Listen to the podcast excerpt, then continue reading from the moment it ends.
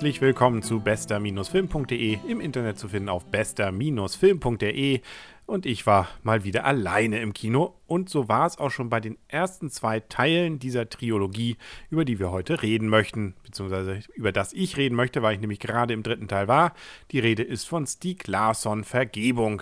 Der ist jetzt im Kino und ist, wie gesagt, der dritte Teil einer Trilogie, die sich dann auch noch Millennium-Trilogie nennt. In den letzten Monaten konnte man ja auch schon Verblendung, den richtig guten ersten Teil, und Verdammnis, den nicht mehr ganz so guten zweiten Teil sehen. Und jetzt hofft man oder hoffte man natürlich mit Vergebung wieder an alte Tugenden anknüpfen zu können. Nun gut, für die Leute, die das Buch kennen, die wissen natürlich, dass doch irgendwie alles etwas anders ist. Und ich glaube, das, was vielen an Verblendung am ersten Teil gefallen hat, war, dass es so ein bisschen was von Tatort hat den Tatort lieben wir Deutschen ja und dann lieben wir auch Filme, die so tun, als wenn sie ein Tatort wären. Und wenn die dann auch noch in Schweden spielen, dann ist das Glück oder ist die Glückseligkeit natürlich vollkommen. Und so war es eben bei der Verblendung. Wir hatten Schweden, wir hatten einen sehr seltsamen Fall, also ein Rätsel am Anfang. Wir haben einen sehr sympathischen ähm, Detektiv, wenn man so will, hier gehabt mit Michael Blomquist, seines Zeichens Mitherausgeber einer Zeitung, die nennt sich Millennium, deswegen das Ganze auch Millennium-Trilogie, und mit einer wirklich interessanten zweiten Hauptrolle, nämlich Lisbeth Wahlander, die ihres Zeichens ja so irgendwie anders ist als viele andere Kinohelden vorher. Stark gepierst, dünn, sieht jetzt nicht wirklich klasse aus und ist auch noch entsprechend tätowiert und weiß auch nicht, ob sie eher Männlein oder Weiblein mag. Also, wie gesagt, schon eher was Seltsames. Jahres. Diese Dame und auch den Hauptdarsteller trafen wir dann im zweiten Teil wieder. Da war es nicht mehr Tatort, da war es dann nur noch Verschwörung und insbesondere gegen Ende fast so ein bisschen Horror-Splatter-mäßig das Ganze. Da spritzte viel Blut und trotzdem standen die Leute wieder auf. Fast so ein bisschen so ein Untotenfilm. Und jetzt der dritte Teil, ja, der ist irgendwo dazwischen. Die Splatter-Teile haben sie ein bisschen zurückgefahren. Nichtsdestotrotz ist der Film eigentlich durchgängig so, dass man ständig Angst hat, hm, da könnte was passieren.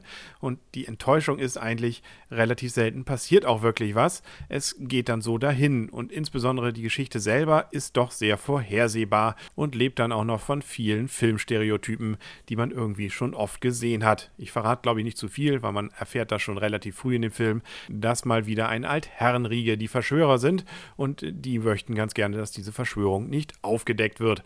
Auch nichts Neues und die schrecken dann plötzlich nicht mal vor Mord zurück. Auch das ist nichts Neues und am Ende gewinnt das Gute. Auch das ist nichts Neues. Und es muss ja auch nicht immer was Neues sein. Verblendung war ja, bis auf wie gesagt die eine Hauptdarstellerin, auch nichts Neues. Aber so richtig kam der Funke da nicht über. Nichtsdestotrotz war es trotzdem ein spannender Film. Also ich will das ja gar nicht sagen, dass man da jetzt nicht rein sollte. Insbesondere wenn man die ersten zwei Teile gesehen hat, dann muss man auch den dritten sehen. Und selbst die 146 Minuten, die das Ganze gedauert hat, ging auch noch sehr zügig vorum. Also da macht man nichts richtig verkehrt, aber es ist eben auch nicht der Oberfilm, den man sich vielleicht dann erhofft hat. Es ist ja auch nicht so bei dieser Geschichte, dass man jetzt nach dem zweiten Teil da saß und sagte, wie bei Lost, wie kann das bloß alles sein?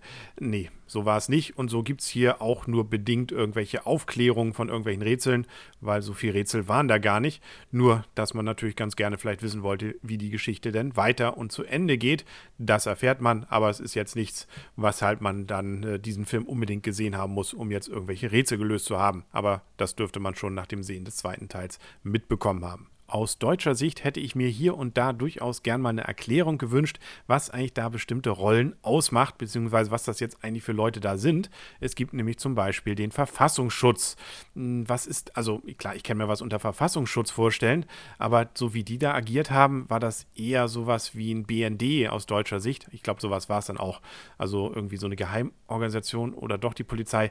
Naja, also da muss man dann drüber hinwegsehen. Ist jetzt auch nicht schlimm, dass es nicht erklärt wird. Man weiß relativ zügig, das sind die Guten und das reicht dann auch. Und als Jurist habe ich mich dann gefreut, dass äh, bei den Gerichtsverhandlungen, und davon gibt es dort durchaus gegen Ende etwas längere Szenen auch, dass nicht dann so gemacht wird, wie man es teilweise jetzt auch schon im deutschen Fernsehen und im deutschen Film hat, dass das dann wie eine amerikanische Gerichtsverhandlung aussieht. Nein, die sitzen hier wirklich, sie laufen nicht rum und sie machen nicht irgendwas mit Einspruch, euer Ehren oder sonst was, sondern so, wie man sich auch eine deutsche Gerichtsverhandlung vorstellt und dann auch, und das ist auch mal ganz nett, unter Ausschluss der Öffentlichkeit Öffentlichkeit passiert das Ganze. Das sieht man ja sonst bei Gerichtssachen auch weniger, weil da fehlt ja dann der Applaus bzw. das Gegröle aus dem Publikum. So hat das hier durchaus an dieser Stelle seinen eigenen Charme und, und ist gerade in dieser Unaufgeregtheit wirklich spannend gemacht dann. Obwohl auch hier spannend ist jetzt relativ zu sehen, das, was es dann nachher ausmacht, weshalb der ganze Fall dann umkippt, das erahnt man schon am Anfang, weil da werden bestimmte Sachen angedeutet und da weiß man eigentlich genau, ah, da kommt nachher das andere, was da auch schon mal angedacht war und dann passt das schon. Na gut, eine Sache kommt noch dazu.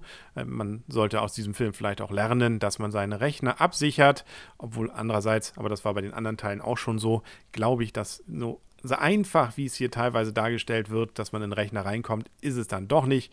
Nun gut, aber das hatte ich beim letzten Mal ja auch schon erzählt. Kurz gesagt, wer die ersten zwei Teile gesehen hat, der wird auf jeden Fall diesen dritten sehen wollen und wer dann den zweiten nicht ganz so schlimm fand, der wird auch an dem dritten seinen Spaß haben. Also Spannung ist garantiert. Man sollte nur eben zumindest den zweiten gesehen haben, weil ansonsten werden doch ein paar Zusammenhänge nicht gleich klar und sich das dann immer aus diesen Andeutungen zusammenzureimen, da könnte schon ein bisschen was flöten gehen. Mal sehen, ob es weitere Teile gibt. Zwar ist die Trilogie natürlich mit dem dritten Teil abgeschlossen, aber Herr Stieg Larsson, der ja leider schon sehr früh verstorben ist, hat noch weitere Manuskripte hinterlassen, die jetzt zurzeit wohl auf seinem Laptop oder auf irgendwelchen Sicherheitskopien schlummern und da gibt es einen Erbschaftsstreit rum. Ob die denn rauskommen, das werden sie sicherlich, aber wer es dann machen darf, wer weiß, wie lange sich das noch hinzieht. Den aktuellen Stand da weiß ich nicht, aber es könnte also durchaus sein, dass demnächst dort weitere Folgen dann kommen. Und wenn man dann an den famosen ersten Teil wieder anknüpft, dann kann da eigentlich auch nicht so viel falsch laufen. Punkte muss ich ja auch noch vergeben und da würde ich mal sagen, 7 von 10 Punkten. Damit ist der Film ordentlich bewertet. Mal schauen, wie es bei uns weiterläuft. Jetzt kommt ja die Weltmeisterschaft und dadurch ja dann anderes, was man so sehen kann. Aber wir werden trotzdem versuchen, aktuelle Kinofilme wieder zu sehen und sie dann hier auf bester-film.de zu präsentieren. Also bleiben Sie uns gewogen, bleiben Sie dran, schreiben Sie zum Beispiel mal ins Forum, freut uns auch, bewerten Sie uns bei iTunes und ansonsten bis zum nächsten Mal. Euer und ihr Henry Krasemann.